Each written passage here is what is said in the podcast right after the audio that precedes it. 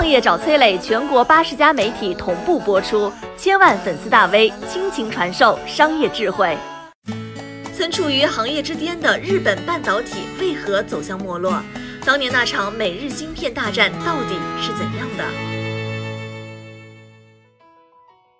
最近的芯片制裁问题让大家把目光重新投向了半导体行业，但很多人忽略了一个问题啊，为什么日本在半导体行业难有发言之地呢？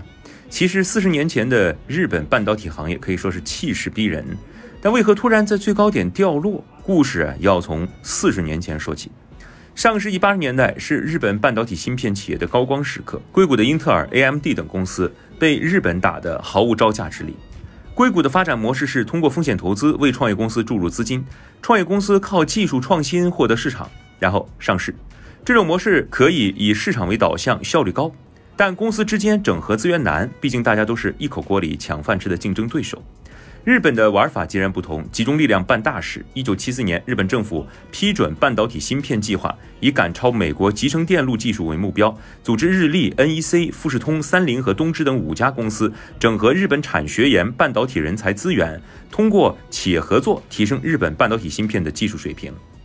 计划实施四年，日本取得上千件专利，一下子缩小了和美国的技术差距。日本政府推出贷款和税费优惠等措施，半导体企业一时间兵强马壮，弹药充足，一座座现代化的半导体制造工厂在日本拔地而起。一九八零年，日本攻下了百分之三十的半导体内存市场，五年后，日本的份额超过百分之五十。更可怕的是，日本的存储芯片不仅量大，质量也好。当时，美国半导体协会曾用美日芯片进行质量测试，期望能找到对手的弱点。结果发现，日本最差质量的存储芯片比美国最好质量的芯片还要好一些。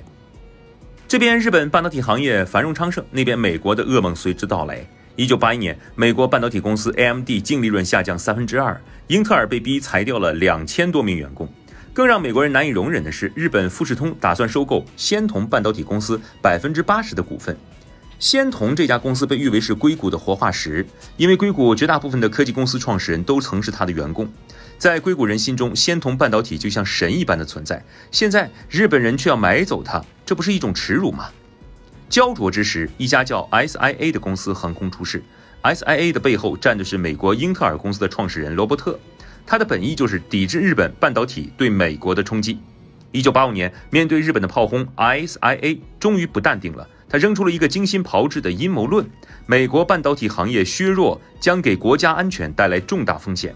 很快，美国的各种措施随之而来。一九八六年九月，美日半导体协议签署，日本被要求开放半导体市场，保证五年之内国外公司获得百分之二十的市场份额。不久，对日本出口的三亿美元芯片征收百分之一百的惩罚性关税。随着这一系列的惩罚措施的实施，处于浪潮之巅的日本半导体芯片产业掉头滑向深渊。日本半导体芯片产业从1986年最高的百分之四十，一路跌跌不休，跌到了2011年的百分之十五，吐出超过一半的市场份额。那么这些份额落到了谁的肚子里呢？是美国吗？不是韩国。